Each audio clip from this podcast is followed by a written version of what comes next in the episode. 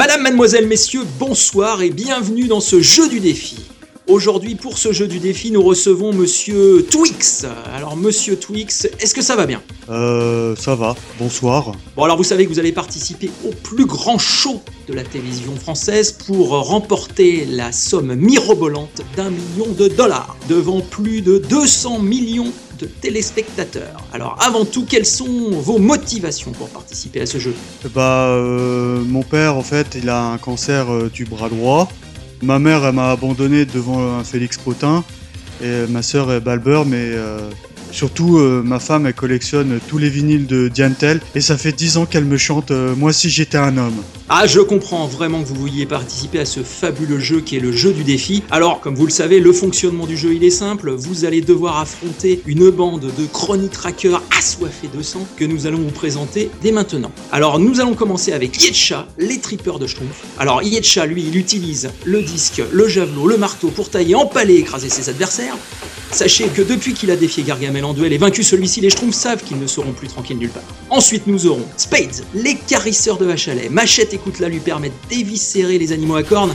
Il a notamment terrassé l'effroyable vache Milka. Et enfin, nous aurons euh, Wiz, le pourvoyeur des caisses de retraite, utilise des vinyles acérés pour trancher la gorge de quiconque se mettra en travers de son chemin. Peut-être que des vinyles de Dantel pourront être utilisés, on ne sait jamais. Et son fait d'arme reste avant tout l'élimination d'Apollo Creed dans Rocky 4. Donc, est-ce que vous êtes prêt, monsieur Twix, à vous lancer sur la pente savonneuse pour gagner les 250 zones de jeu dans le jeu du défi. Euh, je suis prêt. Eh bien, c'est parti, cher public. Vous êtes formidable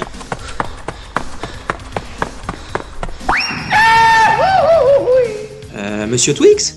Monsieur Twix? Régie, Régie. On a des nouvelles de, de Monsieur Twix? Monsieur Twix? Bon bah écoutez, euh, on enchaîne, hein, générique. C'est parti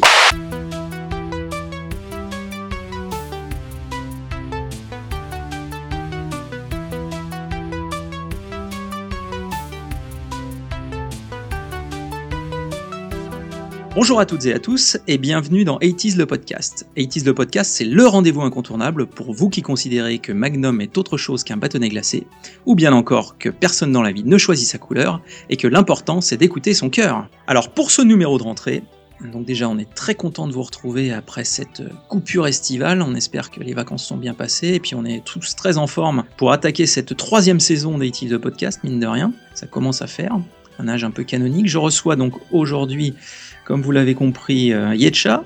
Salut. Je reçois Wiz. Bonsoir. Je reçois Spade. Hello. Et euh, bah, Mikado, euh, bah non, c'est compliqué. Il, a- il ne pourra pas être parmi nous comme vous, êtes, vous avez pu vous en rendre compte. Donc, à Microni Tracker, euh, nous allons euh, tout d'abord présenter les nouveautés de cette troisième saison d'Itis le podcast. Alors, les nouvelles rubriques sont nombreuses, sont nombreuses, et euh, ça, c'est vraiment une, très bonne nouvelle. Donc, on va commencer par la, mixtape de Wiz, donc qui va se faire un plaisir de nous en parler. Mixtape de Wiz, je te laisse nous décrire un peu le concept. Si je me souviens bien, je crois que c'est venu d'une suggestion de monsieur Mikado Twix qui proposait qu'on crée un petit jukebox sur le site. Je me suis dit, bon, c'est sympa l'idée du jukebox, mais on va peut-être essayer d'aller un peu au-delà et de proposer des choses qui sont pas forcément trouvables, écoutables facilement partout et de mettre ça dans un ensemble qui est plus intéressant et plus pertinent, je trouve, que juste une succession de titres avec un blanc entre chaque. Donc c'est venu un petit peu comme ça. Qu'est-ce que je peux euh, mettre euh, à la suite? Comme titre, euh, on va dire certains titres connus, d'autres moins connus, et puis de chercher des petites raretés, des petits titres euh, qui sont un peu compliqués à trouver, comme j'ai pu en truffer euh, par-ci par-là sur les déjà deux premiers numéros. Et oui, j'a- j'a- j'allais dire effectivement, il y a le générique des Soudoués, rien que pour ça, je respecte. Eh hey, Et ces mixtapes que nous retrouverons tous les premiers samedis du mois comme un rendez-vous fameux de la télévision française. Donc, exactement, euh, exactement ça. Voilà, bah c'est voilà, c'est c'est une sorte d'hommage. Euh, bah écoute, merci Deuxième grosse nouveauté, euh, 80s Plus. Alors, euh, Yetcha, euh, la projection 80 Plus, qu'est-ce donc? Que qu'on retrouve tous les 15 jours le mardi. Exactement, donc Voilà. euh, It is Plus c'est une petite rubrique euh, sur le site, donc euh, itislepodcast.fr. Euh, en fait, euh, j'y fais une petite critique euh, cinéma euh, sur des films des années 80, soit des remakes euh, de films des années 80, donc des remakes qui peuvent être euh, faits dans les années même 2000 hein, euh, ou plus récemment, Euh, et puis aussi euh, des films plus anciens qui ont été remakés dans les années 80. Donc il y a un petit peu de tout, mais C'est tout bon, tu tourne nous as perdu. en tout cas, ça parle de film. Voilà, c'est une petite critique de cinéma. Il n'y a rien de très très long. Je fais une petite fiche sur le film en question. C'est bien sûr très subjectif, euh, évidemment, comme toute critique. Euh, voilà, je donne mon avis sur certains films euh, oubliés ou pas Avec des années fameuse 80. Top Moumout en notation. Ouais, exactement, il y a des notations qui sont top Magique. turbo bien, sacrin du boudin, etc. Et alors, on a aussi bah, le, le cadeau bonus nouvelle formule. Alors, le cadeau bonus, c'est euh, un concept euh, qu'on a lancé il y a quelques temps déjà, mais on a décidé de le remodeler pour qu'il soit euh, plus dynamique et qui bascule sur plus un duo. Donc, Spades, je te laisse nous en parler. Donc, tout simplement, on s'est rendu compte que le cadeau bonus et le podcast régulier, c'était un peu difficile à différencier. Donc, on a revu la formule du cadeau bonus. Beaucoup plus court, plus que deux chroniqueurs en tête à tête. Et par contre, pour la diffusion, ça restera encore une fois tous les 15 jours en alternance avec un podcast régulier. Autant que faire se peut. Et puis donc on a une dernière nouveauté, à savoir euh, 80 et vous, donc, dont vous avez euh, déjà pu euh, écouter. Euh, si vous ne l'avez pas fait, je vous conseille d'aller le faire parce qu'il est disponible sur euh, 80lepodcast.fr. Donc 80 et vous, c'est une, euh, nouvelle émission qui, euh, bah, lors de laquelle je recevrai un- une personnalité ou une personne ayant connu les années 80. Donc soit parce que euh, elle a marqué les, années 80 de son actualité, soit parce qu'elle a grandi pendant cette époque, ou alors qu'elle veuille venir euh, échanger sur cette période euh, bénie. Donc euh, le premier numéro, c'est l'invité, c'était Plume, donc euh, Jenny Molinaro qui nous a livré un peu euh, ses déviances, euh, un peu euh, son rite du dimanche soir sur euh, Maggie, euh, suivi de Hill et suivi de Coco Shaker. Donc euh, n'hésitez pas à aller écouter ce premier numéro d'Actisez-vous, qui en appellera d'autres. Après, pour ce qui est du rythme de diffusion, dans l'idéal, on aimerait que ce soit tous les mois. Après, ça va dépendre effectivement des possibilités au niveau des invités, mais on va essayer de faire ça une fois par mois. Pour ce qui est des partenariats, donc on a toujours euh, notre partenariat avec Génération IT sur, euh, sur Facebook. Et puis on a aussi euh, un très bon podcast qui a notamment remporté le Ward pendant l'été donc chez Pod Radio, à savoir Animer nos mélodies. Donc, euh, et notre ami Yota qui présente les émissions. Donc c'est un, podcast qui est dédié aux OST d'animé, dont le dernier numéro euh, qui est plutôt orienté sport. Donc avec notamment Jeanne et Serge et euh, Captain Tsubasa que tout le monde connaît. Donc j'en tenais à, le saluer puisque c'était également un grand fan des années 80. Voilà, donc ça c'était pour vous présenter un peu en ce début de saison toutes les, nouveautés que vous allez pouvoir découvrir sur le site. Eh bien, on va pouvoir basculer sur le sujet du jour. Donc, vous l'aurez compris, il s'agit du Du danger et de Running Man. Deux films des années 80, forcément. Euh, donc, ce qu'il faut savoir, c'est que lorsque l'idée de faire euh, un podcast sur Running Man, euh, donc lorsqu'on en a discuté entre nous, on a tout de suite évoqué donc le film qui l'a inspiré, à savoir Le Prix du danger. Donc, le Prix du danger.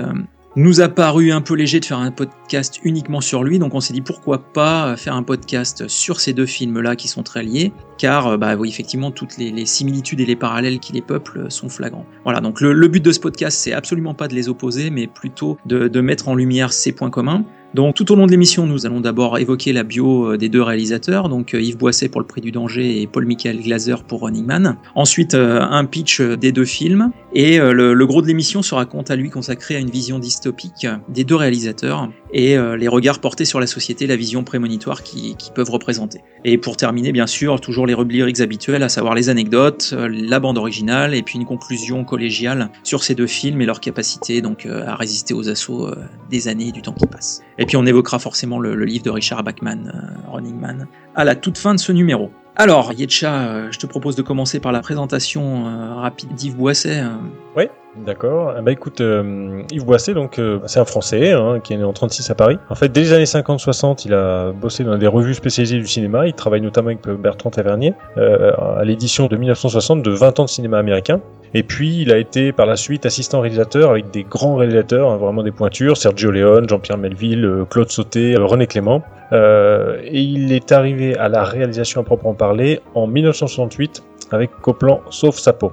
Euh, dans les années 70, il va incarner plutôt un cinéma euh, assez engagé, plutôt de gauche et qui traite de sujets de société en fait. Par exemple, on peut citer donc un, un film sur la police avec un Condé, un film sur les attentats avec Ben Barka, un film qui est vraiment très bon d'ailleurs sur le racisme qui s'appelle Dupont-la-Joie. Et puis dans le début des années 80, il va faire Allons enfants, Espion lève-toi, Canicule et Le prix du danger, qui d'ailleurs reflète son intérêt pour la télévision puisque il va consacrer plus tard, dans, à partir du milieu des années 80, il va vraiment se consacrer à la réalisation de docu-fiction ou même de fiction tout court à la télévision, toujours avec des sujets de société ou des choses qui prêtent à polémique, comme euh, l'affaire Seznec, euh, Dreyfus, euh, Le Pantalon, qui parle d'un fusilier de la, guerre 14-18, un truc sur Jean Moulin également. Donc voilà, un réalisateur qui est plutôt engagé et qui utilise vraiment le, cinéma comme un moyen d'expression et de revendication à part entière. Alors moi, moi je dois avouer que Dupont-la-Joie, effectivement, sci si je dois en retenir qu'un, sera celui-là parce que oui, Jean Carmet euh, ah et Victor Lanoux là-dedans, euh, j'avoue que c'est vraiment un très bon film. Ça, prend au trip. Qui avait eu un succès euh, très très mitigé hein, d'ailleurs. Hein. C'est pas un film qui ressort dans les. Je veux bien le croire. Et, et, concernant Paul Michael Glaser, alors pour, pour Running Man? Ça va plus vite pour Paul Michael Glaser. C'est un États-Unien, il est né en 43 et il est surtout connu pour son rôle de Starsky, hein, le brun, dans Starsky Hutch. Euh, voilà, c'est vraiment. Euh, en plus, il a eu un. C'est ça qui l'a fait connaître auprès du grand public. La série française, il est doublé en plus par Balutin de manière assez magistrale, donc euh, il a même eu cette empreinte au niveau français. Donc on le connaît vraiment pour ça, quoi. Euh, il a commencé dans Broadway en fait, avant de se tourner vers le cinéma et la télévision. Et puis il a fait de la réalisation un petit peu en 86. Euh, son premier film, Le Mal par le Mal, et dès 87, donc son deuxième film, Running Man, qui reste euh, malgré tout le film le plus marquant parce que c'est celui qui est le plus connu, on va dire. Euh, après, en 92 et en 94, il part plus sur des films sur le sport. Donc il y a un film sur le hockey en 92, Le Feu sur la glace, et en 94 donc sur le basketball qui s'appelle Un joueur à la hauteur. Voilà, après il s'est un peu éloigné du milieu showbiz, il a eu malheureusement des gros soucis dans sa vie euh, privée en fait avec euh, son premier fils qui est mort du sida en fait à 7 ans et euh, sa femme qui est morte 4 ans plus tard également de la même affection. Donc ça a quand même bouleversé son existence et il s'est un peu retiré du show business quoi en fait. Voilà. Et ben voilà, l'ambiance est plombée. oui. Merci Yetcha. euh, oui, effectivement, Paul Michael Glaser, moi je me souviens son film sur le hockey sur glace en 92. Euh, c'est pas un monument du cinéma très clairement. Non, non, non. Bon, alors au niveau du pitch, donc euh, un pitch unifié sur ce numéro, sur ces deux films, on a une société euh, qui est euh, clairement euh, pas tout à fait à l'agonie, mais presque, donc une économie très fragile, voire ruinée. Et la trame narrative est assez similaire, à savoir qu'un ou des candidats se mesurent à des assassins ou à des traqueurs, des chasseurs ou des traqueurs, selon le film, qui sont là pour les tuer. Les seules différences, en fait, c'est que dans le prix du danger, le candidat choisit de participer au jeu, alors que dans le cas de Running Man, le candidat ou les candidats, puisqu'on découvrira, mais ils sont plusieurs, sont contraints et forcés d'y participer pour finir ce pitch, le gros gros point, c'est que dans les deux cas, il y a un présentateur charismatique qui euh, assure le spectacle. On peut dire vraiment, il permet aux deux shows télévisés de cumuler à la fois voyeurisme et programme de divertissement familial.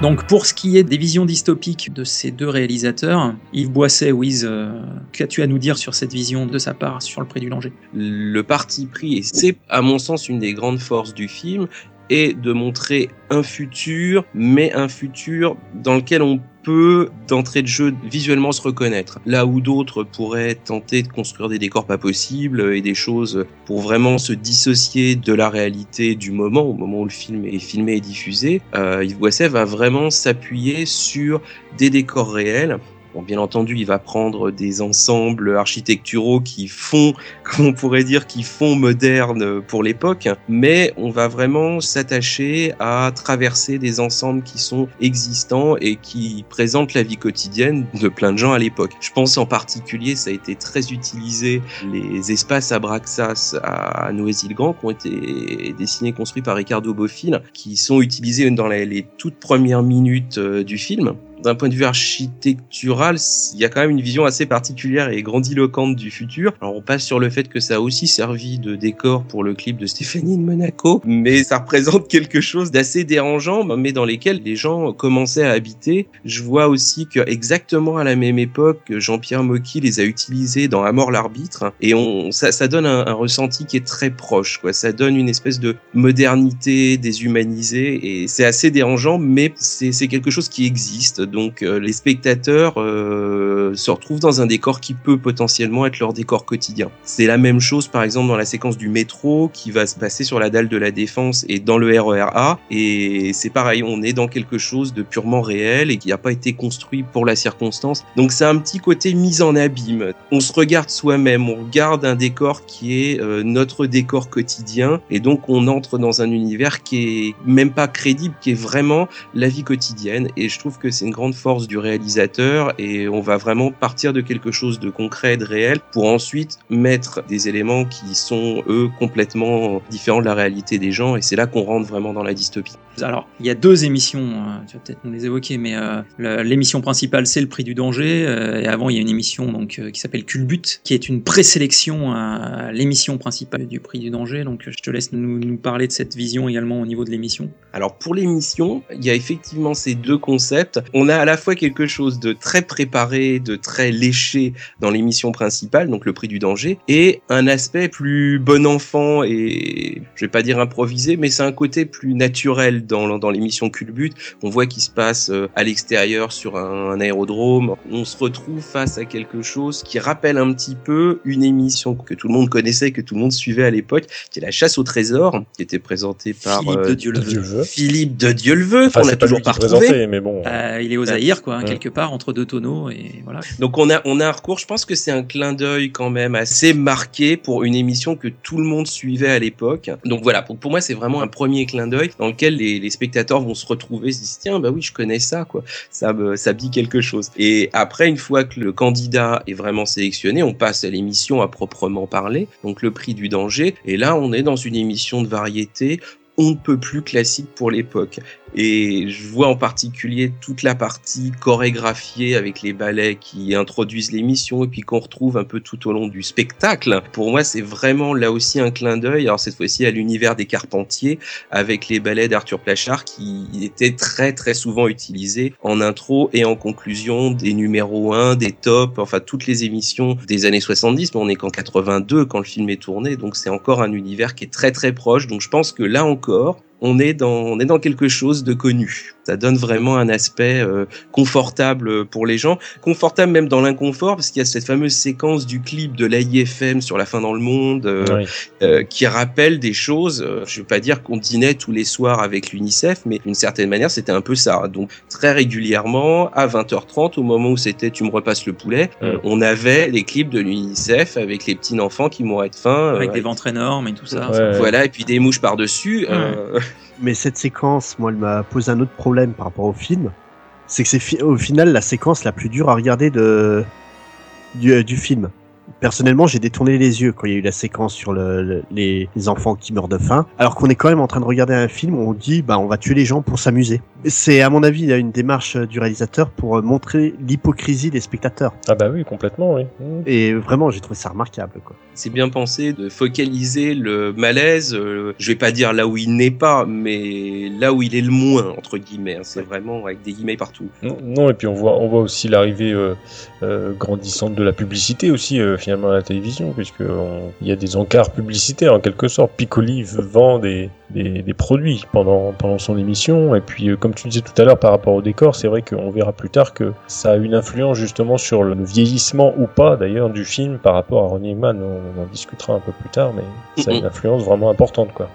Et pour notre ami Paul Michael Glaser, alors euh, Spades, euh, au niveau de sa vision euh, dans son Running Man, Alors là, on part euh, complètement à l'opposé. Donc tout d'abord, euh, ce qu'il faut savoir, c'est que Schwarzenegger lui-même pensait que Glazer était un mauvais choix pour réaliser le film. D'abord parce que c'était, il avait aucune expérience de réalisation. Il avait juste réalisé un film avant. C'était pas suffisant euh, aux yeux de Schwarzy. Mais surtout, il est persuadé que Glazer est arrivé comme un choix de dernière minute et que du coup, il a pas pu travailler sa vision de l'avenir comme aurait pu le faire un Cameron ou un Verhoeven avec avec Schwarzy précédemment. Ça, je savais pas ça. Tu connais non, les réalisateurs qui ont été contactés? C'était vraiment Verhoeven et Cameron? Ou c'était d'autres Non, non, c'était d'autres réalisateurs. Donc, euh, par exemple, euh, le premier a été euh, Georges P. Cosmatos, qui a donc travaillé sur Rambo 2 à la mission D'accord. et qui avait beaucoup impressionné le, le producteur exécutif euh, du film.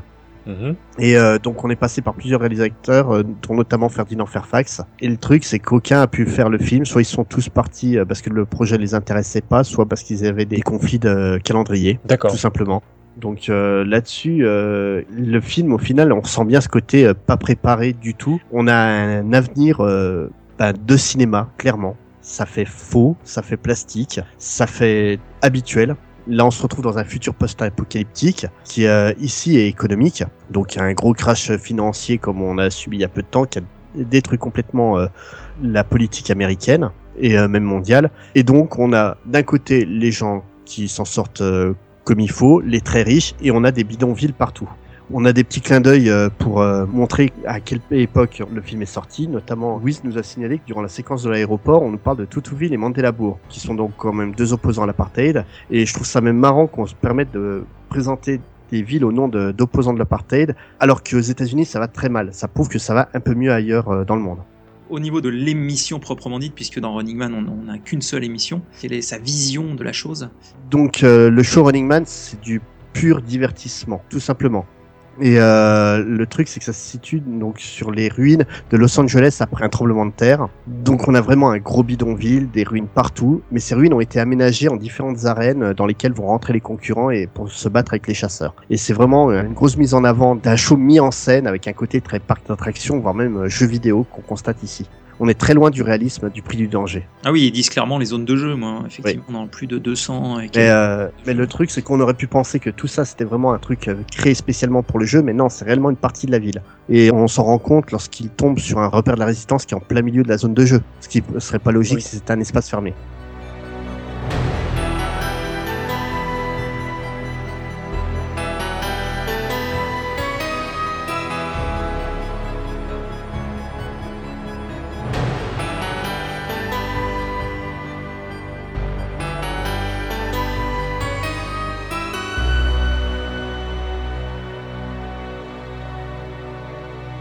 Donc après ces visions sur le côté, on va dire, matériel et de concept, en termes de regard sur la société, euh, la vision d'Yves Boisset, euh, Yetcha, euh, quelle est-elle plus précisément? Bah, alors, on a différentes catégories, quoi. On a, bon, on peut déjà parler des participants.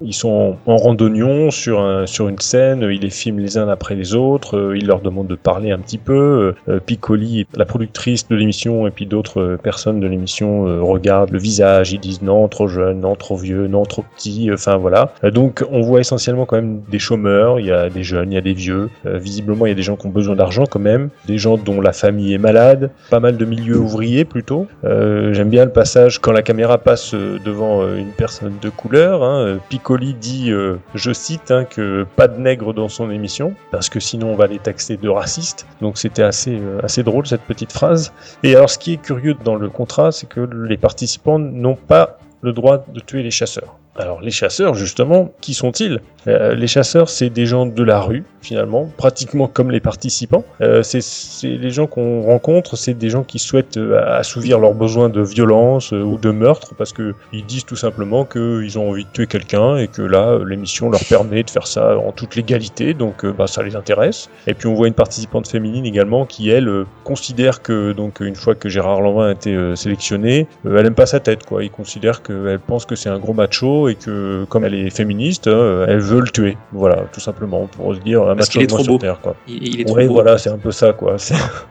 Donc c'est vrai que c'est assez spécial. Et dans ces chasseurs, j'ajouterais presque Piccoli, parce que Alias Frédéric Malher. c'est pratiquement lui le héros du film, parce que il a des dialogues qui sont vraiment euh, euh, noirs, glauques, euh, ironiques, avec euh, tout à l'heure on en parlait, la publicité sur le plateau euh, pour du chocolat, pour des armes. J'aime beaucoup cette pub sur les armes, euh, l'association contre la faim dans le monde, etc. Euh, il fait, il demande des sur les morts, euh, il a imposé des règlements dans les lieux publics où là il n'y a plus le droit de se tirer dessus, il faut, ils peuvent se reposer. Bon, je trouve, que franchement Piccoli finalement, euh, Monsieur Mahler fait un peu partie des chasseurs finalement. Il encourage tout le monde à, à pousser au crime quoi. Il- Oui, c'est une, une sorte de coordinateur, enfin pas de coordinateur, mais effectivement, c'est lui qui supervise un peu. euh, voilà, c'est l'équipe que- quoi, euh, en quelque sorte. Il dirige le truc quoi. où c'est paradoxal, il dirige, mais en même temps, il est complaisant et il, euh, il- ah oui, il est attristé quand euh, malheureusement il y a un mort. Enfin bon, il Ah a bah une certaine empathie avec, avec tout ça. Mais une empathie qui est quand même un peu forcée parce que quand il Ah. fait le, le ralenti sur le gars qui se fait électrocuter dans le métro, Revoyons cela. En revoyant cette image, enfin c'est juste génial, on dirait une action de sport quoi, voilà, c'est rigolo quand même. Alors, Pour ce qui est ouais, des spectateurs, par exemple, effectivement. alors les spectateurs justement on en voit sur le plateau, alors sur le plateau ils sont vraiment euh, plantés sur leur chaise, ils bougent vraiment pas beaucoup, hein, ils sont plutôt mous dans l'ensemble. Et il y a la présence de la famille, par contre, la famille des participants. Euh, là, euh, on voit la femme par exemple de l'envoi qui est présente, hein, qui regarde le, le show. Gérard Lanvin, alias François Jacquemart. alias François Jacquemart, c'est vrai. Alors c'est vrai que je les appelle par leur prénom, de- enfin par leur vrai nom, mais euh, tu as raison de stipuler, de préciser, Sirf. Et dans la rue, par contre, les gens regardent, mais ils- on a l'impression vraiment qu'ils sont plus là pour pour habiller, pour meubler un peu le, le fond, quoi. Parce que en dehors de deux gardiens qui interviennent à un moment sur avec des chiens, euh, Et la, bon, et la petite fille. Et la petite fille. et la petite fille, oui, oui. euh, il y a aussi à la fin, les gens ils l'applaudissent un petit peu, ils l'encouragent vraiment sur la fin du film. Mais vraiment, c'est euh, c'est- le, le public, je trouve pas, euh, il, il joue pas un rôle très très important, quoi. Ah, au contraire, là-dessus, je suis, je suis pas d'accord. Ah bon? C'est euh, non, je trouve que le public est justement là pour montrer le côté apathique euh, qu'ils ont vis-à-vis de ça. On regarde quand même un Ouais. jeu où des gens vont mourir. Oui, c'est vrai. Et ils sont là, ils sont en train d'applaudir un type qui est en train de se faire courser par cinq psychopathes quand même. Mm, mm. Oui, c'est vrai. C'est plus pour montrer ça que, que le public ait réagi aussi peu. Ouais, mais je trouve que s'ils avaient mis un public qui réagissait un petit peu plus, euh, je pense que ça aurait pu montrer peut-être euh, un peu plus de les voir, en- par exemple, encourager les chasseurs ou des choses comme ça. Ça aurait, je sais pas, ça, ça serait peut-être mieux passé. Je, bon, je trouve un peu dommage que le public ait été traité de cette façon-là, mais bon, c'est un choix, hein, de toute façon, c'est sûr. hein. On est en France aussi, donc je pense que dans ce regard-là, on est aussi dans quelque chose de français, c'est-à-dire que les grandes salles euh, surchauffées, machin, enfin, c'est très américain, donc je pense Oui. que il y avait peut-être là aussi un parti pris de pas non plus les faire euh, exulter. euh, oui, dans- oui, oui. D'ailleurs, on verra sûrement euh, tout à l'heure la différence avec avec Running Man, ouais, ouais, ouais, complètement. Et alors, pour ce qui est du sentiment de contestation, effectivement, qui habite ce film, Le Prix de danger, est-ce qu'il y a un courant opposant à la vision de, de, de Mahler et de toutes ces... euh, Ben, moi je trouve pas. Euh, elle, est, elle est quasiment absente finalement, en dehors de François Jacquemart et de sa femme. Euh, on a l'impression que c'est les seuls qui essayent de se rebeller un petit peu. Et c'est assez drôle parce que on, c'est- oui, c'est les seuls qu'on entend s'élever contre l'émission. Quoi. Tout le monde euh, est pour, ou alors apathique, comme tu disais Spades. Euh, ils regardent ça de manière vraiment euh, presque comme s'ils regardaient euh, un documentaire animalier, je sais pas moi. Et ce qui est assez curieux, c'est que finalement, c'est les deux qui s'opposent à ce jeu, mais c'est eux qui y participent. Alors, je, je, me per- je me permettrais quand même de citer euh, Elizabeth Worms, C'est exactement ce en, que j'allais la faire. personne oui. d'An- d'An- d'Andrea Ferreol, qui quand même est, euh, on va dire, la représentante des opposants qui traitent euh, donc euh, de malheur d'assassin notamment à chaque sortie d'enregistrement d'émission et qui essaye justement de faire interdire l'émission Le Prix du danger et qui euh, porte l'affaire devant la commission. Donc, euh, où notamment on a un petit passage où euh, bah, la- la- sa demande d'interdiction de l'émission est refusée par Jean Rougerie notamment qui Oui. Acteur qui joue le président de cette commission en, en disant que son argument n'est pas recevable et euh, d'ailleurs un Bruno Kremer euh, directeur de la chaîne qui vient défendre avec Marie-France Pizier euh, donc Laurence Ballard qui viennent défendre l'émission et qui font prendre conscience que ce divertissement permet aux gens de penser à autre chose que la misère dans laquelle ils sont mais bon on aura certainement l'occasion d'en parler donc il y a quand même un courant de contestation qui du coup dans le film s'avère un peu inoffensif Oui, voilà, c'est ça. mais quand même. Il y a quand même une figure emblématique. Surtout que c'est à peu près le seul moment où justement on voit des gens qui sont pas complètement apathiques. Il y a une petite séquence justement où il y a une manifestation qui est euh, dirigée euh, par Andrea Ferreol et elle est pas seule, elle a quand même du monde derrière elle et euh, il y a des gens qui se lèvent et qui sont quand même vent debout contre contre l'émission. C'est fugace, c'est parfaitement inefficace, mais il y a une petite contestation. Et alors pour ce qui est du happy end euh, éventuel prix du danger. euh. Bah là, c'est ce qui est plutôt bien dans les films euh, non états-uniens, c'est que les happy ne sont pas de rigueur. Donc euh, bon, bah là, le participant euh, finit avec une camisole de force et on parle plus de sa femme, on sait pas ce qu'elle est devenue. et à la fin, la productrice part sur le, le fait de lancer une émission qui va être plus violente, plus sanglante et qui va sûrement plaire encore plus et faire plus d'audimat et plus d'argent, etc. Donc c'est plutôt une fin, euh, tout ce qui est à, à l'opposé d'un happy end, quoi. Ce qui renforce ce côté horrible de cette fin, c'est quand même la productrice, donc Marie-France Pizier. euh, C'était jusque-là la seule aide qu'avait le Oui. l'envin dans le film. Et vraiment, là, c'est la télé qui gagne à 100%. Ouais, ah bah, carrément. Et c'est aussi, j'ajoute, c'est la seule qui s'interroge. Pareil, pas longtemps. Elle dit quelque chose du style euh, Je serais pas mécontente si l'émission s'arrêtait. Donc elle s'interroge et c'est quand même la seule à avoir été dans le doute qui va quand même passer à l'étape supérieure. Quoi. Donc c'est assez particulier. Il est vrai qu'un Bruno Kremer, lui, euh, n'a jamais eu de doute. hein. Lui, il reste calme en toutes circonstances et c'est vrai qu'il a sa ligne directrice et euh, il, il sait ce qu'il veut et il n'est pas prêt du tout à, arrêter cette, euh, cette émission, effectivement. Au contraire.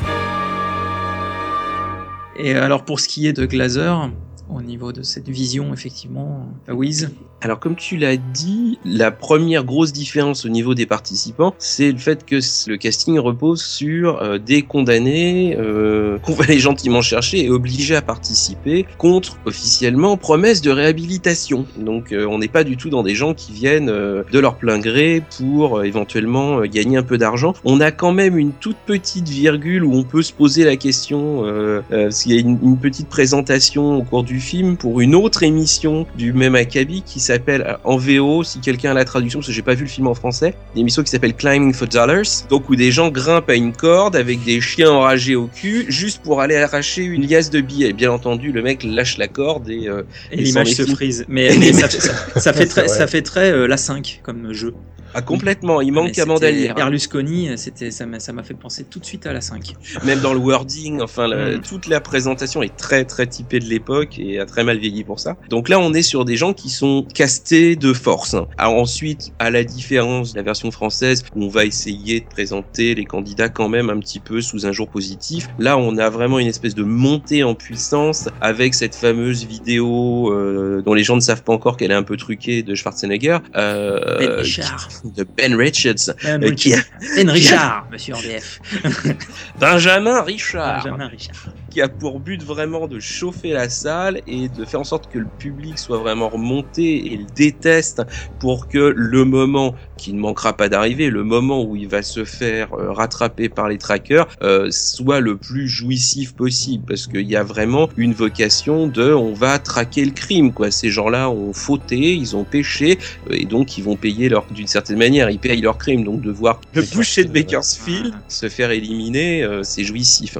Et alors ces fameux trackers. Donc ces fameux trackers, là encore on a un truc très particulier, c'est qu'on s'appuie sur une équipe de chasseurs qui sont des professionnels, c'est pas des candidats choisis euh, au hasard euh, et qui changent à chaque émission, on est vraiment sur des pros et c'est vraiment les stars de l'émission. Le côté star est vraiment poussé à son paroxysme, ils ont chacun une tenue particulière, ils ont chacun euh, sa petite arme pour mener à bien sa mission avec un côté qui est franchement, je pense que c'est un parti pris, en tout cas j'espère que c'est un parti pris, qui est quand même ultra ridicule, parce qu'ils sont tous particulièrement ridicules. Je pense qu'ils doivent à un moment représenter une certaine décadence de l'Amérique, parce qu'ils sont tous relativement vieillissants pour la plupart, ils sont tous gras, Oui, c'est vrai. Ouais. ouais, c'est marrant, franchement, franchement J- gras. Jesse, euh, Jesse Ventura, je voudrais pas m'en prendre une par lui quand même. Quoi. Oui, c'est peut-être. Non, mais Moi non plus, mais bon, ils sont ridicules, ils sont gras, ils sont un peu pathétiques et ils sont un peu en fin de cycle, quoi. C'est des dieux fin Ils sont tous donc très égocentriques, il y a un vrai culte de la personnalité. Les chasseurs eux-mêmes entretiennent leur propre culte de la personnalité et ils montent la salle, euh, pareil, en, excitation pour qu'ils soient choisis. euh, Et, et donc là, effectivement, contrairement au prix du danger, on a des vrais noms. Donc on a Sub-Zero. on a euh, Buzzo, le préféré de Spate. Buzzo. Buzzo. Oh. J'ai explosé de rire en Le Buzzo. On a euh, Dynamo, Magnifique. le, le sapin de Noël. Et on a notre ami Captain Freedom. Fireball. Captain Freedom. Et Fireball, Ah oui, Fireball, Fireball, Fireball, Fireball, excuse-moi. oui, oui. Fireball et Captain Freedom. Dynamo est absolument génial parce que alors avec son espèce de sapin de Noël euh, effectivement qui se traîne sur le poil, il a un côté David Hasselhoff sur le mur de Berlin et en plus conduit, il conduit un espèce de véhicule improbable qui fait aussi K2000 acheté à la foire fouille. Et, et il chante de l'opéra. Et en plus et voilà il fait un peu Mad Max 3, ça, tout ça, des tu- voitures véhicules ridicules et puis opéra. Hein ça vous rappelle rien Ouais.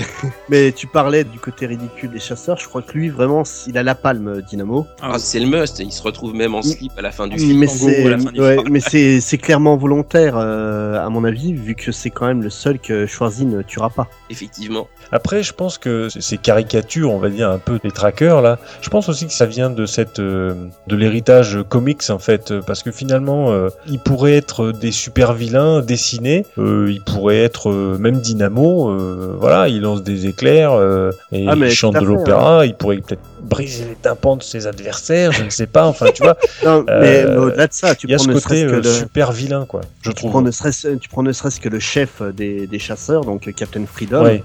Si ça, c'est pas clairement un pseudo de super-héros, Ah oui, complètement bah, ça, bien oui. sûr, ah, bah, bien sûr. c'est vraiment euh, c'est l'iconographie comique, c'est très très employé dedans. Ah oui, oui, je pense que c'est pour ça qu'il se retrouve un peu euh, ridicule en étant euh, en, en live. Et, euh, et alors, Il y a- alors Il y a probablement un petit peu des deux. Pour finir rapidement sur les chasseurs, ils ont un chef, mais ils ont en gros un super chef en la personne du présentateur, donc euh, oui.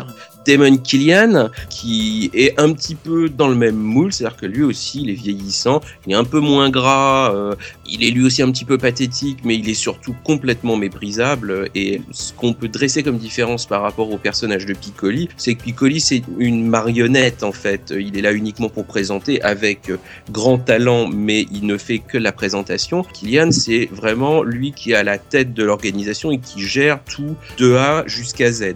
Irais-je jusqu'à faire euh, la petite remarque sur le fait que son nom, donc effectivement remarqué par Spade, c'est Damon. Est-ce qu'en signant le Ah oui. contrat, on signe pas symboliquement un contrat avec le diable Euh, Et le nom c'est Killian, donc qui commence par Kill. Je ne ferai pas la traduction. Il y a quand même un petit côté, euh, c'est un peu surligné, c'est un peu en gras, mais bon, il aurait pu s'appeler euh, George Smith, quoi. Donc euh, voilà. Ouais, non, c'est vrai, c'est une bonne remarque. J'avais j'ai jamais fait attention, tu vois.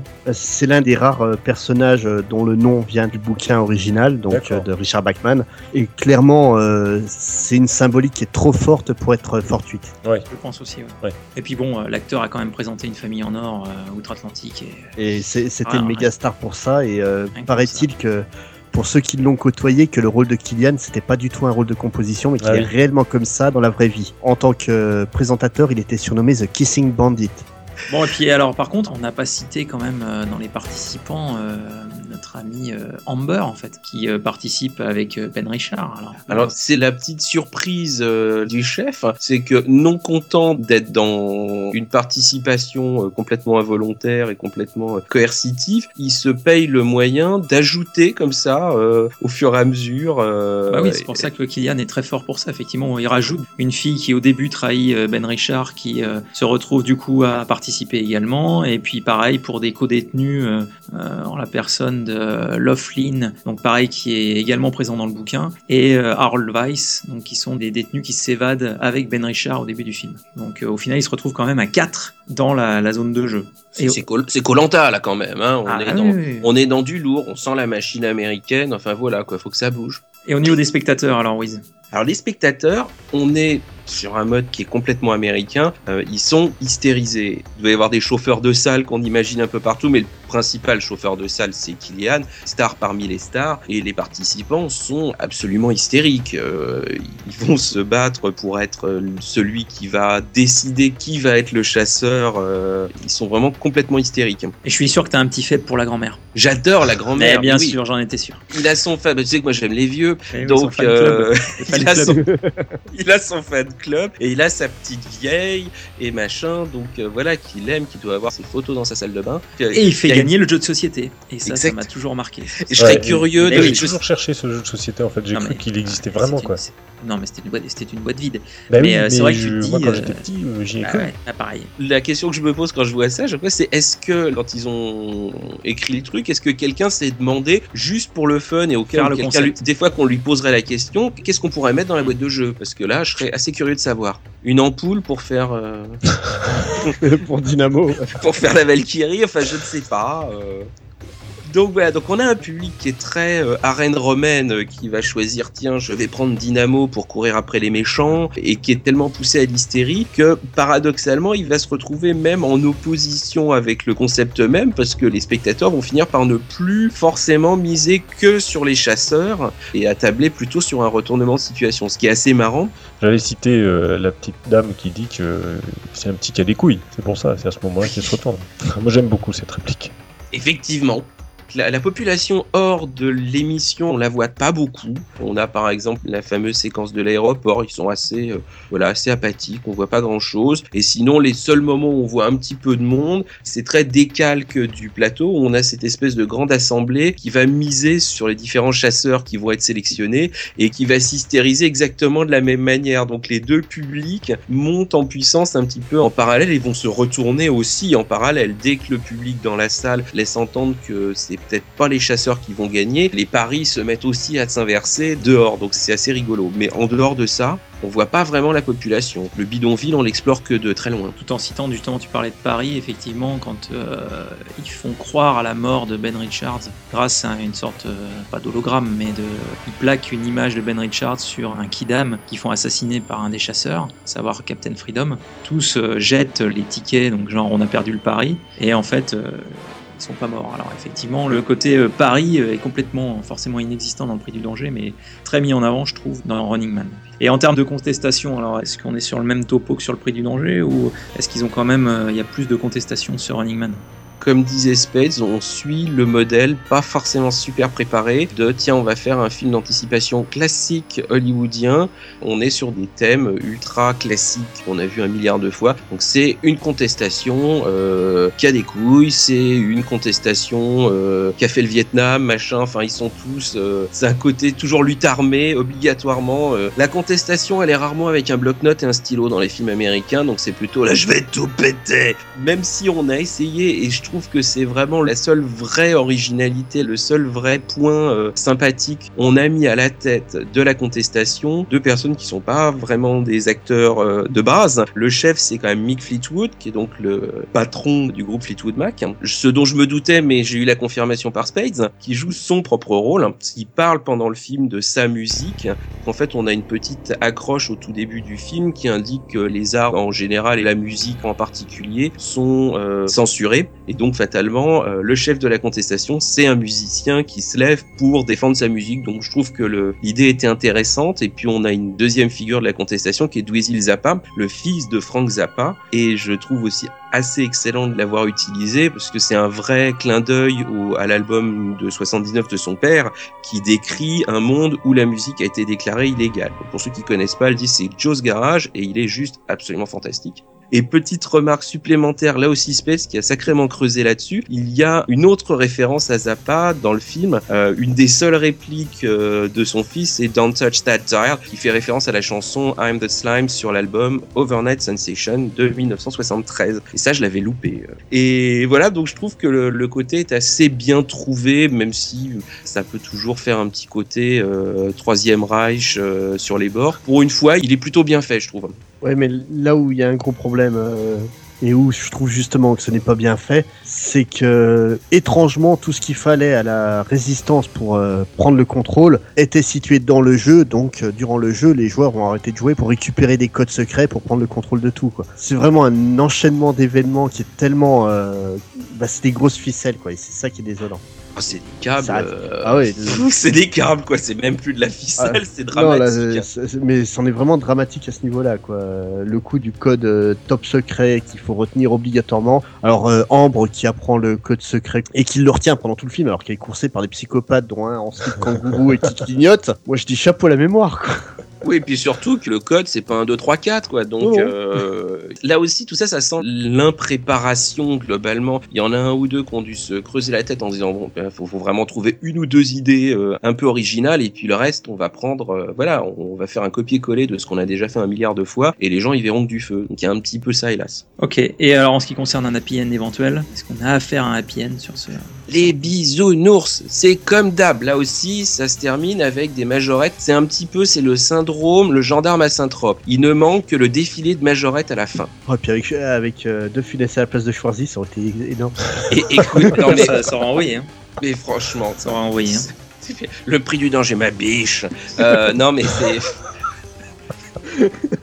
Ma biche, courez, courez. Euh, non, non, mais c'est ça, voilà. En plus, alors là, ils font le double. Non seulement ça se termine bien, mais en plus, euh, il va choper la fille. Donc, enfin, voilà, le bisou de cinéma à la fin, euh, sur grand écran, mal incrusté d'ailleurs.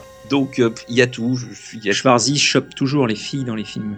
Il joue quand même, c'est le minimum, c'est Mister Univers le mec. Oui, oui, bah, on est resté aussi un peu euh, prisonnier d'un certain archétype de film, euh, mais version moins bien. Mais euh, il y, a, il y, a, il y, a, ce- il y a ce côté-là, parce qu'il y a plein de films, je pense en particulier à Commando, où il balance des vannes à peu près toutes les trois phrases.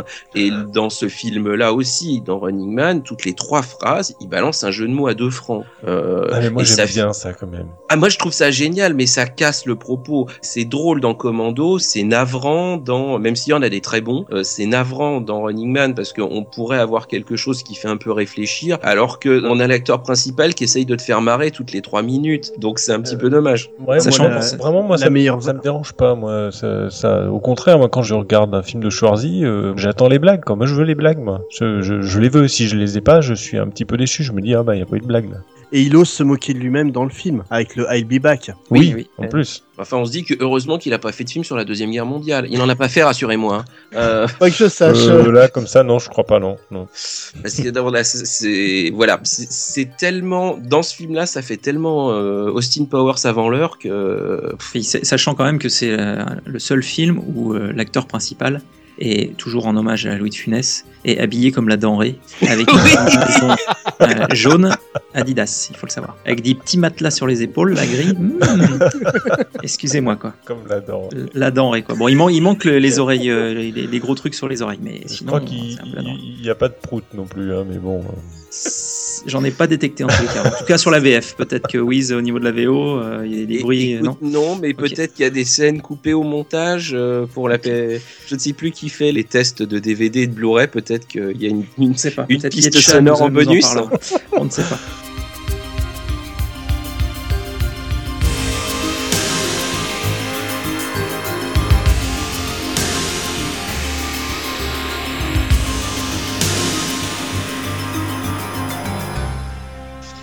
Bon, alors en ce qui concerne, comme je l'ai évoqué euh, dans le sommaire, le côté vision prémonitoire euh, de ces films, alors au niveau de la société notamment, les deux films effectivement dépeignent des sociétés vraiment pas au mieux de leur forme. Donc au niveau du prix du danger, on est dans un futur euh, indéterminé, mais qu'on imagine quand même pas si éloigné. On a 5 millions de chômeurs des gens qui vivent dans des conditions très précaires, avec des quartiers très mal famés, enfin que du positif. Et on a notamment cette fameuse commission des droits du citoyen, donc qui a été instaurée et euh, à travers, donc on l'a évoqué tout à l'heure, Andrea Ferriol qui se pourvoit devant cette commission des droits du citoyen pour essayer de faire interdire le prix du danger, euh, sans succès. Et après on a aussi donc un ministre du chômage, donc pour 5 millions de chômeurs il faut bien un ministre du chômage, donc c'est vraiment ministre du chômage, c'est pas autre chose. Et la petite phrase de Bruno Kremer, pendant qu'il se passionne pour le prix du danger, nos 5 millions de chômeurs ne pensent pas à descendre dans la rue. Et c'est vrai que c'est une phrase euh, qui est, ma foi, fort juste et qui pourrait être appliquée actuellement sur plein d'émissions débilisantes. voilà. Donc c'est vrai que le côté euh, vision prémonitoire sur la société au niveau du prix du danger est très présente. En ce qui concerne Running Man, Spades, euh,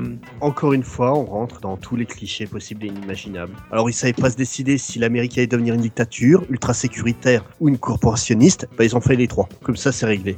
On y trouve des déshérités qui ne sont plus rien aux yeux du gouvernement, qui hésitent même pas à les faire abattre quand ils manifestent pour avoir à manger, quitte à chercher un bouc émissaire après. Donc là, en l'occurrence, Ben Richard. Les très riches, eux, n'ont absolument rien à faire euh, de la valeur des gens. Et on se retrouve avec euh, un milieu Les gens comme Amber qui bah, s'accommodent de tout ça, qui font comme si c'était à peu près normal, qui essayent de, de vivre tranquillement, mais qui n'hésitent pas à contourner la loi quand c'est facile et de moindre importance, comme d'acheter de la musique ou tout ce qui est artistique en général, alors que ça c'est une démarche du gouvernement pour essayer de censurer tout ça, pour euh, forcer le travail euh, des divertissements légaux comme la télé et le show Running Man. Au-delà de ça, les deux films, que ce soit Le Prix du Danger ou Running Man, ça joue sur le concept de Juvénal, des pains et des jeux du cirque. C'est une technique de contrôle du peuple. On fournit au peuple ce qu'il veut, comme ça, il ne manifeste pas. C'est la phrase que tu disais un peu plus Mm. tôt, euh, Fred.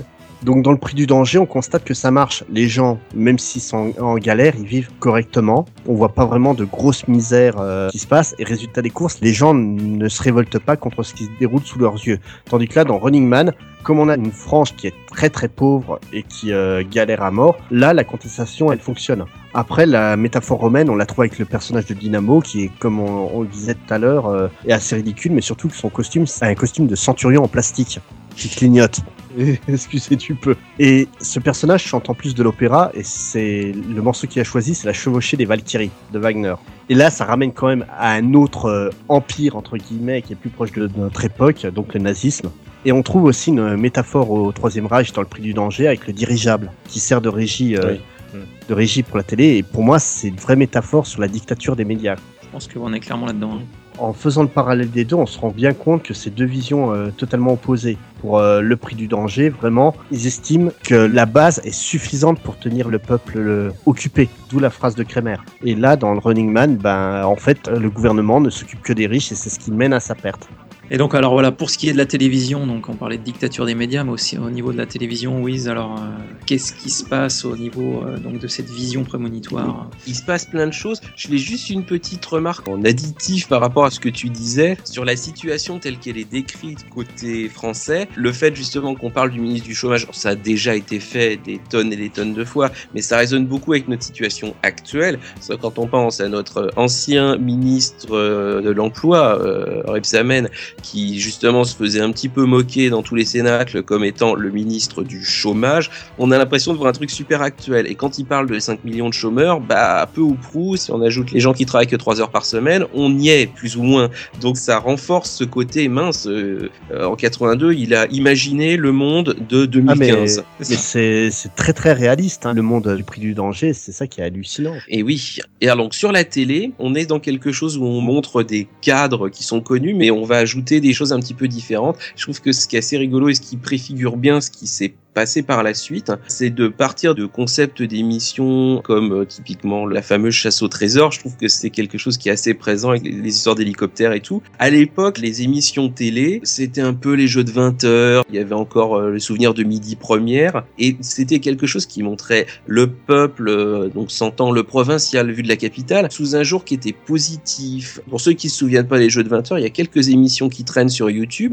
Certains jeux qui étaient quand même euh, pas piqués des verres et on montrait des gens qui étaient plutôt euh, futés, cultivés. Là, on repense euh, à la chasse au trésor. Ah oui, oui, je me souviens de cette église du 14e siècle et tout. C'était très valorisant. Et en fait, là où on montre le peuple dans le prix du danger, c'est des débiles, globalement. Le peuple de base, on pense aux deux candidats malheureux de l'émission Culbute, c'est des débiles profonds. Il y en a un qui arrive à peine à articuler trois mots cohérents et qui finit en larmes et qui monte même pas dans l'avion. Et à la limite, c'était pas la plus bête chose qu'il ait faite. Donc il y a vraiment une inversion du truc, Le peuple est en train de devenir un petit peu stupide. Et on a aussi un autre point qui est un peu inversé par rapport à ce qui se faisait à l'époque.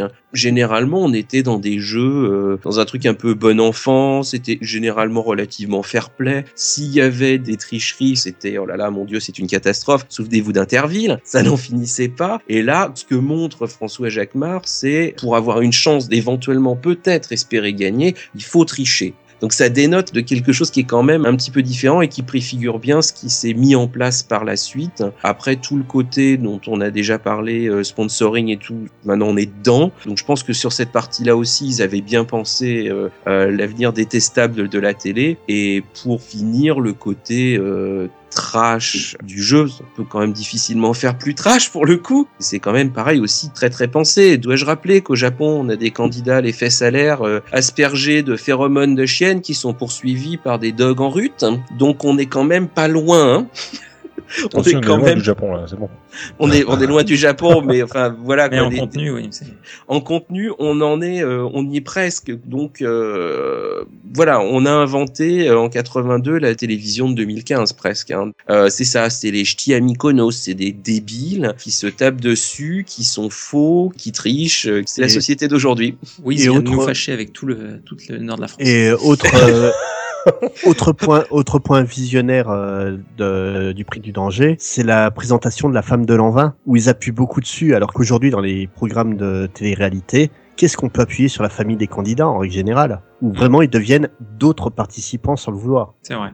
Et euh, alors pour ce qui est de l'aliénation et vis-à-vis de la société du spectacle, euh, Yetcha, est-ce que est-ce qu'on Ah. est là-dedans une nouvelle fois en termes de vision? Est-ce qu'on est, on est raccord ou- Alors, euh, on peut rappeler euh, ce que signifie l'aliénation. C'est la dépossession de l'individu, euh, la perte de maîtrise euh, et la perte de ses forces au profit d'un autre. Donc, c'est vrai que Jacques Mar lutte contre ça et il cherche à mettre au jour, en fait, la réalité des mensonges télévisuels qui euh, va surfer sur euh, l'appétit des spectateurs et téléspectateurs euh, pour la mort, le sang, euh, le, le suspense, la course, qui sont euh, finalement euh, ici euh, présentés comme le cœur même de la société du spectacle, euh, mais poussé à l'extrême, quoi. Parce qu'aujourd'hui, quand même, même si euh, tu parlais du Japon tout à l'heure, avec euh, des chiens et des hormones, euh, aujourd'hui, le spectacle, c'est quand même quelque chose qui se suffit du suspense, de la course, du challenge et du défi sportif avec euh, des adversaires, une défaite, une victoire. Voilà, on n'est pas encore à demander la mort de quelqu'un, mais euh,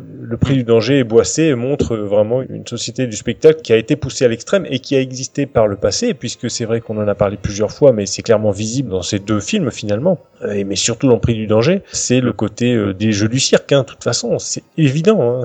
Les gens, ils allaient au cirque euh, avec leurs enfants et ils voyaient des gens se faire trucider et puis ils étaient contents et rentraient chez eux. Quand on voit certains chiffres de jeux romains célèbres où ils annoncent qu'il y a eu euh, 2000 morts, euh, euh, 500 euh, euh, animaux euh, trucidés euh, aussi, etc. Enfin, c'est c'est fou, quoi. C'est des choses qui sont euh, complètement inconcevables quand même. Heureusement, aujourd'hui, dans ce cadre-là.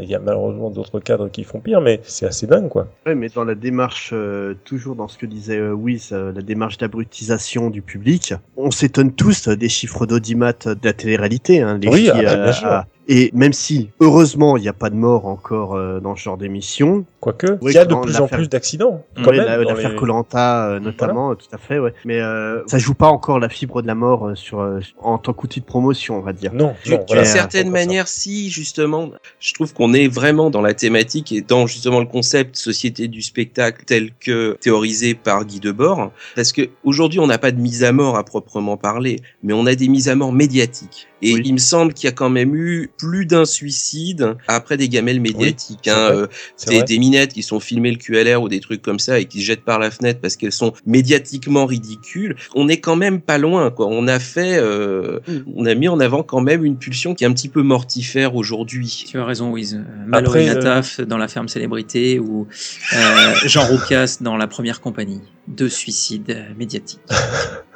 Après, euh, non, mais c'est ce que tu disais, oui, tu as raison, c'est vrai qu'il y a eu des jeunes qui se sont suicidés, là, euh, je sais plus après quelle télé-réalité. Mais après, il faut voir aussi que les castings qu'ils effectuent pour ces émissions, ils sont faits avec, euh, de manière, euh, je dirais, assez chirurgicale. Ils cherchent les gens, ils savent exactement ce qu'ils veulent comme profil. Et de base, quand on regarde 5 minutes, même 2 minutes, ça suffit, on se rend compte tout de suite qu'ils ont pris des gens qui sont globalement fragiles, qui manquent un peu d'éducation. Excusez-moi si certains auditeurs euh, Oui. adorent euh, ce genre d'émission, mais bon, euh, Euh, Justement, c'est aussi la démarche du prix du danger avec les chasseurs. C'est pas le candidat qui est l'abruti de service, c'est Ah bah les chasseurs. Ah bah, les chasseurs, les chasseurs, Tu- ce sont des CRS. hein. Tu prends le personnage que joue Jean-Claude Dreyfus. Ah bah voilà, c'est le CRS de base. Ah bah C'est ouais, c'est clairement ça. Le même mec, tu pourrais le voir aujourd'hui dans la Maison des Secrets sans problème, quoi. Hum, hum, ouais, c'est sûr. Le casting a quand même un côté chirurgical aussi, donc pour les participants du prix du danger. Ça aurait été pour le coup intéressant d'avoir le casting des chasseurs. Je pense que ça aurait fait une scène assez intéressante et on s'y attarde pas suffisamment. Il y a juste le moment où Piccoli leur demande leur motivation, qui est quand même une scène assez géniale. Mais d'avoir le casting de Dreyfus, franchement, je trouve que ça aurait, euh, Non, et, ça aurait et- pu et être la, un truc intéressant. et la théâtralisation de leur arrivée aussi, avec des Ouais. sièges suspendus à des fils et tout, c'est quand même. On se croirait au Lido, quoi. C'est génial. C'est- Euh, bien voilà, descendu, euh, tout ça. c'est que le prix du danger clairement montrait qu'on avait un- une attente très morbide et voyeuriste, et c'est clairement le cas euh, à notre époque, quoi, malheureusement. Du sang et des paillettes. hein.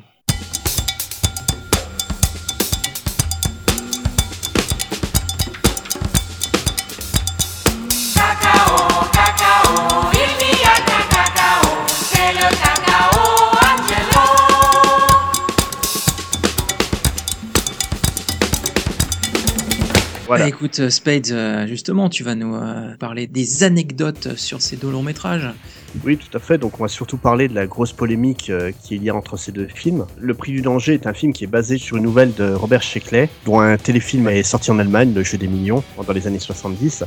Et euh, Running Man, qui est censé être adapté d'un bouquin de Richard Bachman, en fait est plus proche du Prix du danger que du roman de Richard Bachman. Donc le problème, c'est que le Prix du danger a porté plainte pour plagiat. Logique. Ça a duré 11 ans, ils ont réussi à gagner, mais pas d'argent. Euh, les millions euh, qu'ils sont censés avoir gagnés euh, couvrent à peine les frais judiciaires. Mais maintenant, c'est bel et bien connu, Running Man est un plagiat du Prix du danger. La défense de Running Man, ça jouait surtout sur le fait que ça soit un- une adaptation du roman de Richard Bachman, qui, petit détail marrant, donc le producteur euh, exécutif euh, du film, donc Robo Cohen, qui plus tard réalisera euh, Fast and Furious et Triple X, Monsieur Subtilité, on dira quoi. Quand il a, quand Un il a acheté, esthète. voilà, quand il a acheté euh, les droits du roman, il ignorait totalement que Richard Bachman n'était autre que Stephen King. D'accord. Et c'est pour ça qu'au début du film, on a euh, tiré d'un roman de Richard Bachman et pas de Stephen King, ce qui aurait été beaucoup plus vendeur. Oui. Le truc, c'est que Stephen King aussi, sa nouvelle, euh, donc euh, Man, on a dénoté beaucoup de ressemblances avec l'histoire de Sheckley et on s'est demandé s'il n'y avait pas eu plagiat. Pour lui, en fait, non, il n'y avait pas plagiat. Il s'est plutôt inspiré d'une phrase célèbre d'un créateur de, jeux télé, donc euh, de mémoire, ça doit être Bob Stewart, qui a donc créé euh, La roue de la fortune, entre autres, et qui disait que le jeu ultime serait celui où les candidats mettront leur propre vie en jeu. Ah d'accord. Donc à partir de là, lui s'est pas pris de procès, les- le film aussi et et a perdu. Mais les films, donc euh, faut savoir que le prix du danger, le rôle devait pas être tenu par euh, Gérard Lanvin à la base, le rôle de François Jacquemart. voilà tout à fait, mais par Patrick Devers, qui malheureusement s'est suicidé peu de Ah temps oui. avant le début du tournage. Donc pour ça qu'on a eu euh, Lanvin en dernier recours. Il aurait pu être pas mal dedans, je pense. Ah oui, carrément, ouais. Ouais. Tout à fait, oui, il aurait été très bien. Ça aurait été, euh, bah, c'est une autre carrure déjà, donc ça aurait été une autre manière d'approcher le rôle qui aurait été intéressante. Pour Man aussi, il y avait eu d'autres choix de casting pour Ben Richards que choisi. On a pensé d'abord à Dolph Lundgren et Patrick Swayze, mais surtout à Christopher Reeve, donc euh, Superman, qui a refusé le rôle parce que ça me faisait encore trop super-héroïque. J'allais dire parce que la chaise roulante passait pas dans Oh, C'est méchant truc et tout, mais euh, non, excusez-moi. c'est c'est petit, c'est petit. Bah oui, c'était pas bien grand, chaise roulante. Bah non, c'est sûr. Ouais, Ça, faisait lui, double grand, emploi avec le véhicule de Dynamo en fait, c'est pour ça.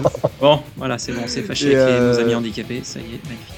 Donc dans les deux films, on a de superbes numéros de danse pour présenter les émissions. Oh oui. Donc si dans le prix du danger c'est clairement pour faire euh, référence au Carpentier, là sur euh, le show de ICS donc dans Running Man a été chorégraphié par Paula Abdul. Une Donc, de, célèbre de- show. star des années 80, quoi. Ah oui tout à fait, euh, grande chanteuse et danseuse de l'époque. Et chorégraphe, c'était la chorégraphe de euh, mince, de la sœur Jackson. hein. Ah oui. Jeannette. Ouais. Janet Jackson, voilà. C'est pas Kamel Wally? Non, je déconne. Et donc euh, lorsque l'on préparait le podcast, euh, Mikado nous faisait remarquer que dans Metal Gear Solid 2, un personnage s'appelait Running Man, mais surtout ce qu'il faut voir c'est que dans Metal Gear Solid 3, le personnage de The Fury est directement inspiré de Fireball euh, du film. C'était l'instant rétro gaming. Voilà.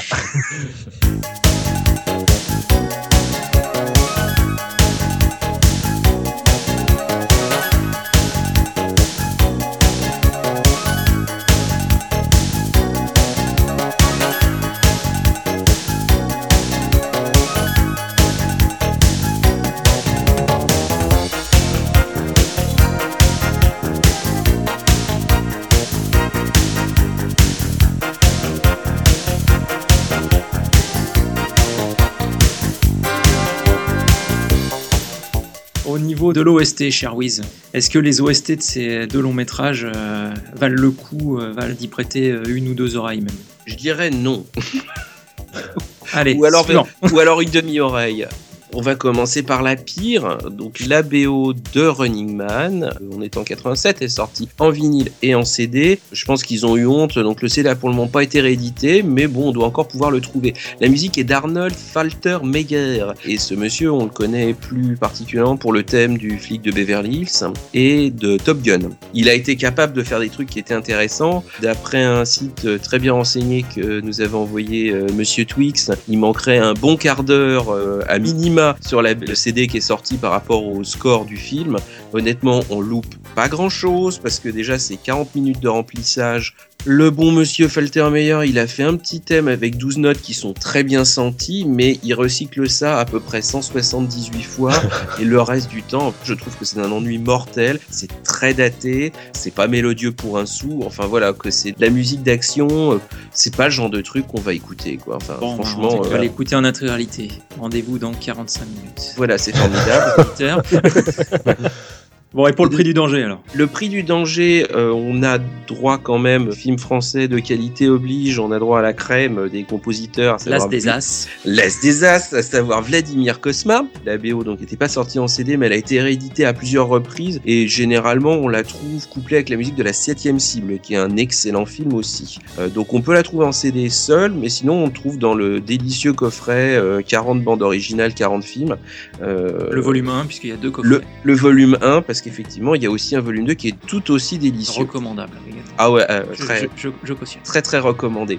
La musique c'est pareil, elle a peu d'intérêt, mais elle est quand même de bonne facture. hein. C'est Cosma, donc il a jamais fait quoi que ce soit de pourri. Donc c'est franchement très bon, mais euh, c'est dispensable quoi. Le thème du prix du danger, bon c'est un peu sympa, mais si vous cherchez la bande originale que vous allez vous mettre dans votre Walkman pour aller faire votre jogging, on oublie quoi. C'est next, c'est pas la peine quoi. Les thèmes sont, ça met en valeur un petit peu le film, mais ça va pas au-delà. Petite anecdote marrante, je ne sais pas pour quelle raison, il y a donc le thème de l'émission qu'on entend un petit peu tout le temps pendant le film. Sur la BO, la version elle est chantée. Euh, ça n'arrange rien. ça n'arrange rien. Et voilà. Et sinon sur les dernières versions, en tout cas moi j'ai le fameux coffret. Donc sur la version du coffret, il y a quelques titres euh, en bonus qui n'étaient pas sur la BO d'origine. On n'y gagne pas des caisses non plus, mais voilà. Donc OST, euh, voilà, j'ai connu mieux.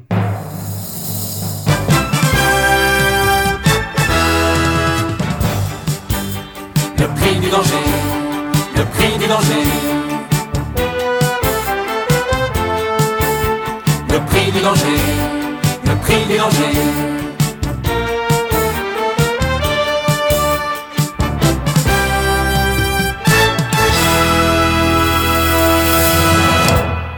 Termes de support vidéo, euh, Yetcha, est-ce que tu peux nous, Eh ben, nous faire l'article de tout cela au niveau de, a, du danger pas. Ça, on va vite faire le tour, hein, parce que en tout cas pour le prix du danger, il y a un DVD qui a été édité en 2014 euh, chez Tamasa, avec un reportage de 20 minutes sur Boissé.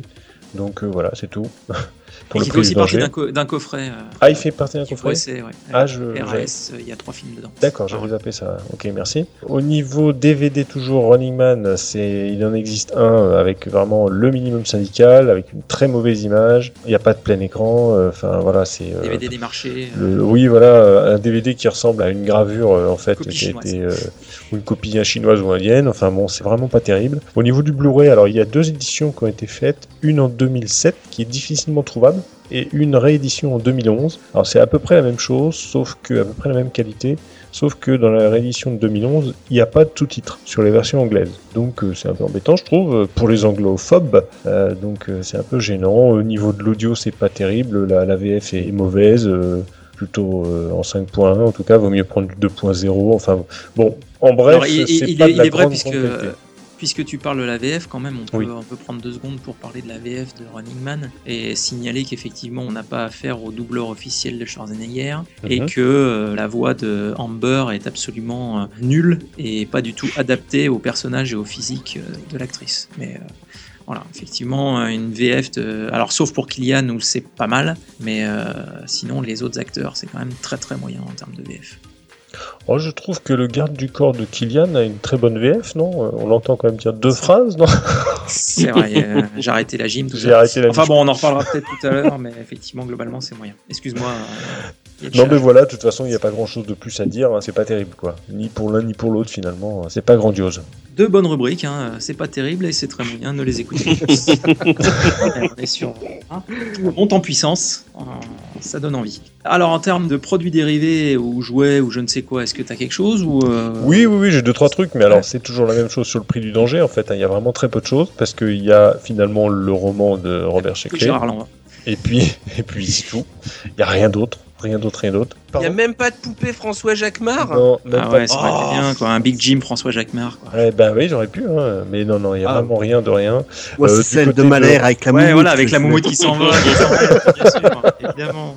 Du côté de Running Man, c'est pas beaucoup mieux parce que j'ai vaguement trouvé deux petites figurines euh, de Schwarzy euh, en tenue de la denrée. Euh, et en dehors de ça, il y a eu une adaptation de jeu vidéo qui est vraiment pas terrible, hein, qui est sortie euh, à l'époque, hein, en 89. Euh, donc sur les classiques, hein, les Amstrad, le Commodore 64, Amiga, Atari ST, etc. Voilà, c'est un beat'em all à progression horizontale. C'est très pénible, c'est pas passionnant. Bon, voilà, il y a rien à signaler. Après, plus tard, finalement, il y a d'autres jeux qui se sont inspirés, on va dire, de cet univers Running Man et qui sont finalement de meilleure qualité, comme le fameux Smash TV et Super Smash TV 90 et 91, qui sont de William Electronic Games, c'est pas mal du tout. Puis il y a eu plus récemment euh, Mad World en 2009, euh, Devil Inside en 2000, Manhunt aussi, euh, le célèbre en 2003. Ouais, J'ai euh, envie de dire surtout Voilà, Manhunt. surtout- Manhunt, ouais, c'est vrai que Ah, ça, quoique c'est- Devil Inside, le Devil côté Inside caméra, mal, et voilà, c'était. Donc voilà, des trucs un peu adaptés, mais c'est tout ce qu'on a en produits dérivés. C'est vrai que ça a été euh, très peu exploité, le côté merchandising.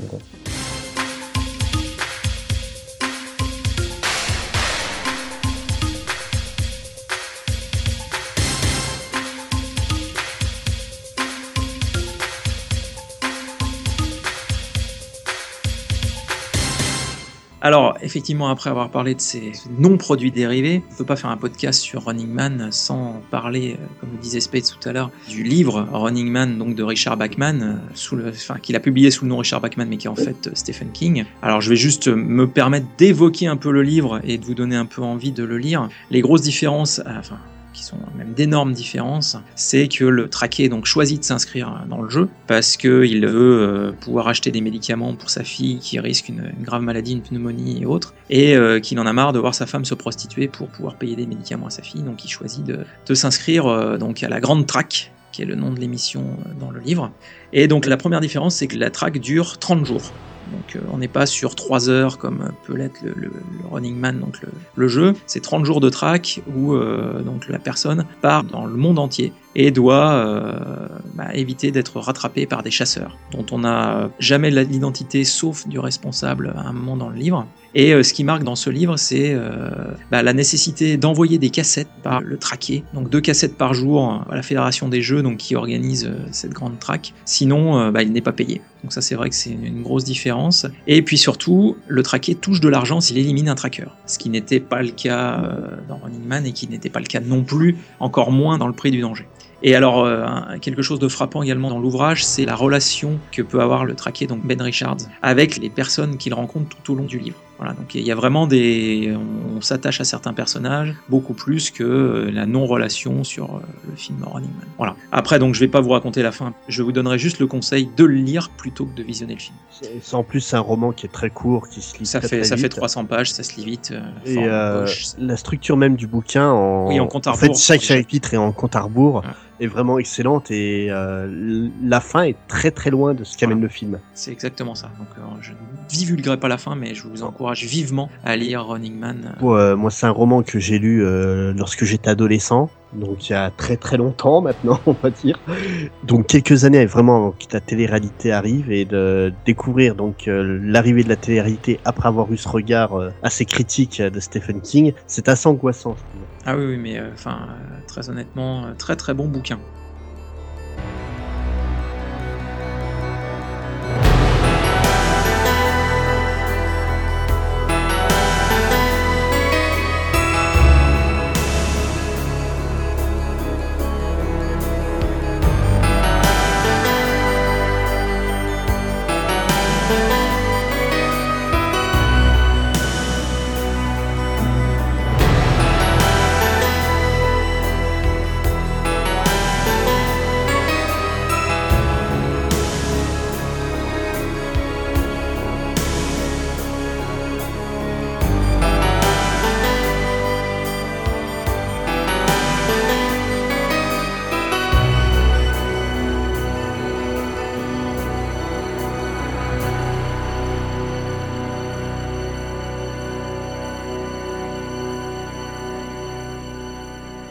Alors, la conclusion sur les deux longs métrages.